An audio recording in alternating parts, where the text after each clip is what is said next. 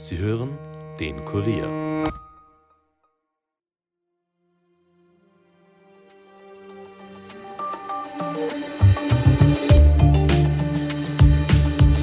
Der Schock sitzt immer noch tief.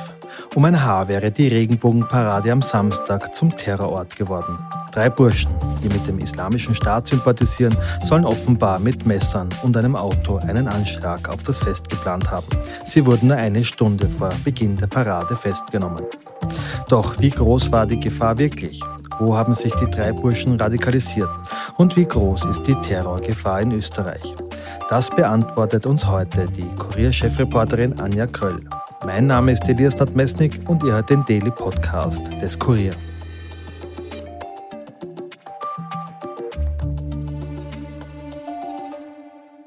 Am Samstag haben 300.000 Menschen friedlich bei der Regenbogenparade der Vienna Pride die Gleichberechtigung unabhängig vom Geschlecht gefeiert. Am Sonntag haben dann Wiens Landespolizeipräsident Gerhard Bürstl und der Direktor der Direktion Staatsschutz und Nachrichtendienst, Omar Hajavi Pirchner, bei einer Pressekonferenz darüber gesprochen, dass die Spezialeinheit Cobra einen Anschlag auf die Parade verhindert hat.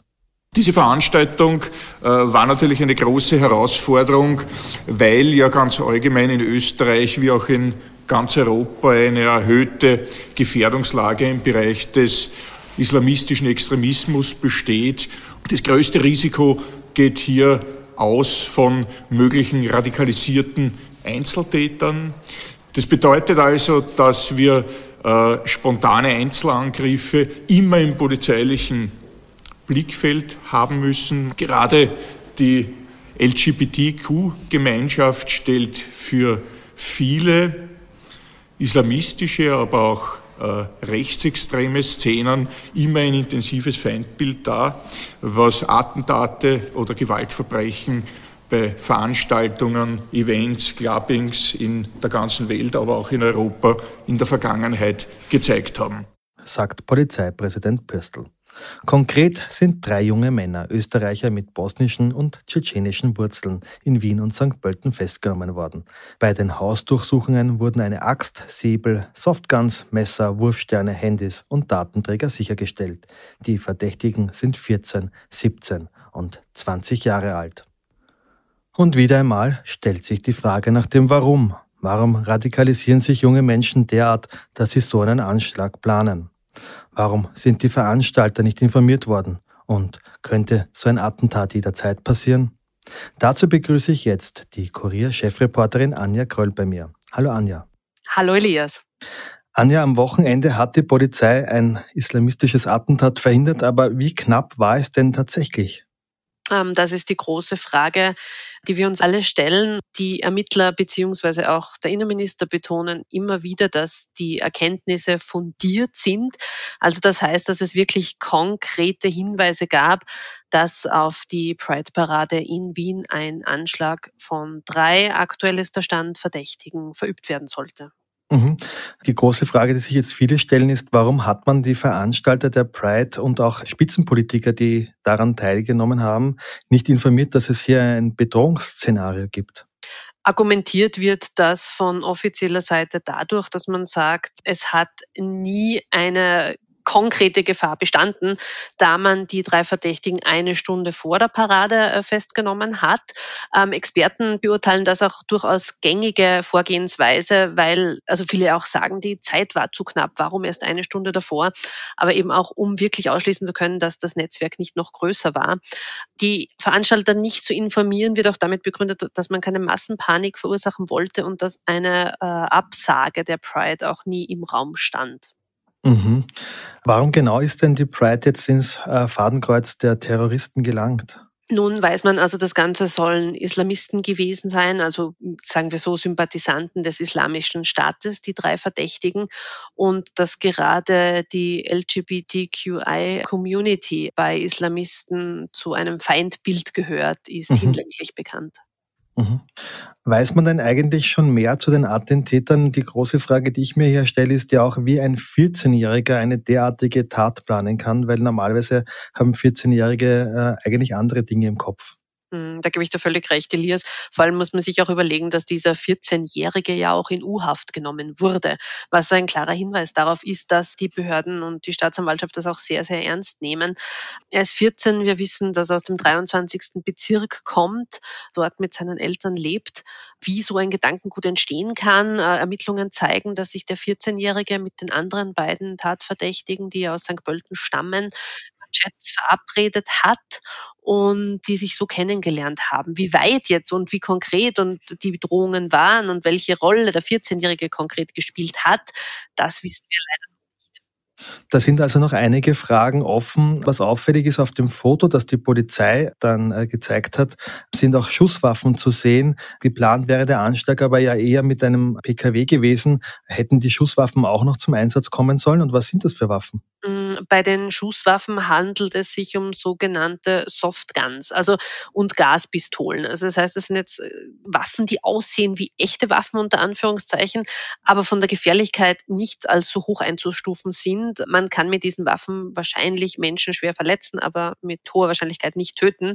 Mhm. Aber wenn man sich jetzt vorstellt, man ist auf einer Parade mit 300.000 Menschen und äh, es stehen drei Männer da, die oder drei Jugendliche, die solche Waffen in der Hand haben, kann ein Laie das nicht unterscheiden und die Folge wäre wahrscheinlich Massenpanik gewesen, wenn wir spekulieren wollen.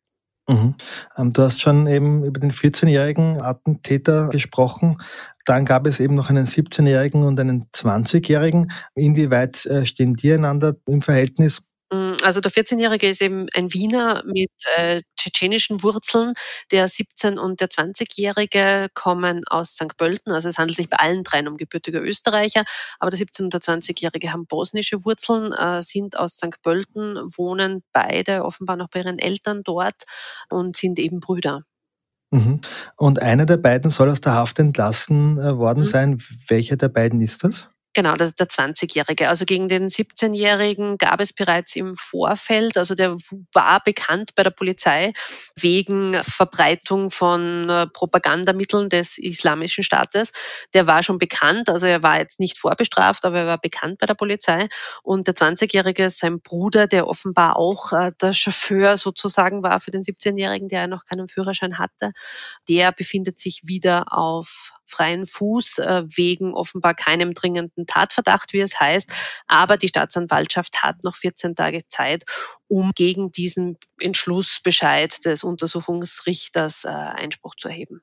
Aber ist das nicht ein wenig unlogisch? Immerhin ist da der Bruder des anderen Tatverdächtigen, könnte zum Beispiel auch zu Hause belastendes Material verschwinden lassen. Wir hätten hier sozusagen die Verdunkelungsgefahr. Mhm. Ist man da nicht ein bisschen vorschnell, diesen Bruder, den 20-Jährigen, äh, zu entlassen aus der Haft? Mhm. Das sind äh, Entscheidungen, die das Gericht trifft und manchmal sind die schwer nachzuvollziehen, aber eben genauso zu akzeptieren. Mhm. Gibt es eigentlich einen Zusammenhang äh, zu den Wien-Attentätern? Nein, also der konnte ausgeschlossen werden. Sie kannten, also alle drei Verdächtigen, so wie momentan der Stand der Ermittlungen ist, hatten keinen Bezug zum Wiener Attentäter und auch nicht, weil die zwei der Verdächtigen ja aus St. Pölten stammen und der Wiener Attentäter ja bekanntlich bei einem äh, der Prediger, der in St. Pölten war und dort offenbar auch radikalisiert wurde. Und auch da soll es keinen persönlichen Bezug geben. Mhm. Die mutmaßlichen Attentäter sollen sich ja auch auf TikTok radikalisiert haben. Wie ist man denn da auf ihre Spur gekommen? Mhm. Du sprichst das an, TikTok ist sozusagen die neue Plattform für sogenannte Influencer-Preacher, also Prediger, die sich wie Influencer verhalten, die einfach kurze Videos anfertigen, meistens unter einer Minute, wo äh, schwierige Fragen des Islam auf ganz leichte Weise erklärt werden für Jugendliche. Also Junkfood des Kalifats sozusagen, schnell konsumiert, leicht verdaut. Und diese Prediger im Internet lösen immer mehr die, die Hassprediger, die es ja auch in Moscheen gab, ab. Und die Behörde überwacht ständig. Also wir haben ja circa 50 Hochrisikogefährder in Österreich, die ständig unter Bewachung oder Überwachung der Behörde stehen. Und im Zuge einer dieser Überwachungen dürfte die Behörde offenbar auch auf die drei Jugendlichen oder auf einen der Jugendlichen, das weiß man nicht so genau, aufmerksam geworden sein. Mhm. Das bedeutet aber, dass die Hassprediger äh, mittlerweile nicht mehr in den Moscheen tätig sind, sondern auch in den, in den sozialen Netzwerken. Oder gibt es da zwei verschiedene Strömungen? Die einen, die in den Moscheen sind und dann die neuen, vielleicht jüngeren in den sozialen Netzwerken nach möglichen ähm, Opfern, kann man ja fast schon noch sagen, fischen? Mhm. Also es gibt sicher beides. Ähm, es gibt die klassischen Prediger, die ihre Botschaften in Kellermoscheen und dergleichen verbreiten. Aber man darf nicht vergessen, der islamische Staat geht mit der Zeit. Jeder hat ein Handy, jeder ist über seinen Mobile Device direkt erreichbar und dadurch kommen solche Botschaften einfach zu jungen Menschen bis nach Hause ins Kinderzimmer, was man ja auch beim 14-Jährigen sagen muss, die religiös äh, vielleicht gar keine Motivation haben, aber die Botschaften erhalten, deren Hintergrund es ja auch ist, die Gesellschaft äh, zu spalten. Mhm. Du hast es schon ein bisschen angesprochen, aber wie gefährlich ist der radikale Islamismus in Österreich? Denn lange Zeit hat man ja gedacht, Österreich ist wie immer ein bisschen eine Insel der Seligen. Dann gab es diesen, diesen furchtbaren Anschlag dann, der, der vier Menschenleben gekostet hat auch. Wie kann man sagen, ist heute die radikale Szene da größer geworden, kleiner geworden und ähm, mehr zu Taten bereit? Mhm. Österreich hat ja gerade, ähm, wenn wir jetzt von islamistischen Extremisten reden, äh, immer eine besondere Rolle gespielt, war lange, lange Rückzugsort eben für radikalisierte Islamisten. Wenn man jetzt zum Beispiel an Berlin oder an Paris denkt, äh, da kam es zu Anschlägen, in Österreich nicht, weil Österreich so ein bisschen eben Rückzugsort, Insel der Seligen war, hat sich dann geändert, wie du gesagt hast, mit dem Anschlag in Wien. Äh, mittlerweile, die Gefahr ist, glaube ich, konstant hoch hoch. Und es wurde auch in der Vergangenheit immer wieder betont, dass die Gefahr konstant hoch ist. Aber das nicht vergessen, wir hatten jetzt einfach auch drei Jahre Pandemie. Der Fokus lag ganz woanders. Und ich glaube, das ändert sich jetzt auch wieder spürbar. Mhm. Hat die Polizei hier die nötigen Mittel, um diese Szene zu überwachen, gerade wenn wir auch an das Internet denken? Es ist immer äh, die große Frage, was braucht es? Äh, von Seiten der Polizei oder gerade vom Staatsschutz wird seit langem betont, man hat zu wenig. Fakt ist, Österreich ist das letzte Land in Europa, in dem es keine Möglichkeit gibt, gerade moderne Kommunikation zu überwachen. Also sprich, dass man eben auf WhatsApp, auf Signal, den modernen Kommunikationskanälen mitliest, weil ein Jugendlicher heutzutage wird kein, kein normales Telefonat führen, wie es früher war, und da wird eine normale Telefonüberwachung somit auch nicht greifen. Ähm, das Innenministerium, gerade die ÖVP, fordert mehr Befugnisse. Die grünen Koalitionspartner haben sich heute wieder ganz klar dagegen positioniert. Es ist eine politische Entscheidung, bei der es am Ende um die Sicherheit von uns allen geht. Ja, die Frage ist halt, wie man, was man abwägt. Wenn man sehr breit überwacht, natürlich, dann kann die Polizei bei allen äh, privaten äh, WhatsApp-Nachrichten mitlesen. Das ist ja auch nicht dann im Sinn der Sache. Genau so ist es. Aber das ist immer mit Augenmaß natürlich und es geht um Hochrisikogefährder und das gilt es natürlich dann ganz klar abzustecken, klare Regeln festzulegen, weil es nutzt dir ja auch nichts, wenn du ganz viele Daten sammelst und die dann nicht auswerten kannst. Mhm. Also ich glaube, da muss der Fokus schon ganz klar und eng gesteckt sein. Könnte die Polizei relativ rasch auch diese Szene überwachen oder braucht es da spezielle Software, die man erst entwickeln müsste? Ich glaube, die Software ist vorhanden. Ähm, ich bin jetzt kein Software-Experte, aber nachdem sie ja bei jeglichen Geheimdiensten Europas zum Einsatz kommt, glaube ich oder vermute ich, dass es daran wohl nicht scheitern dürfte. Mhm.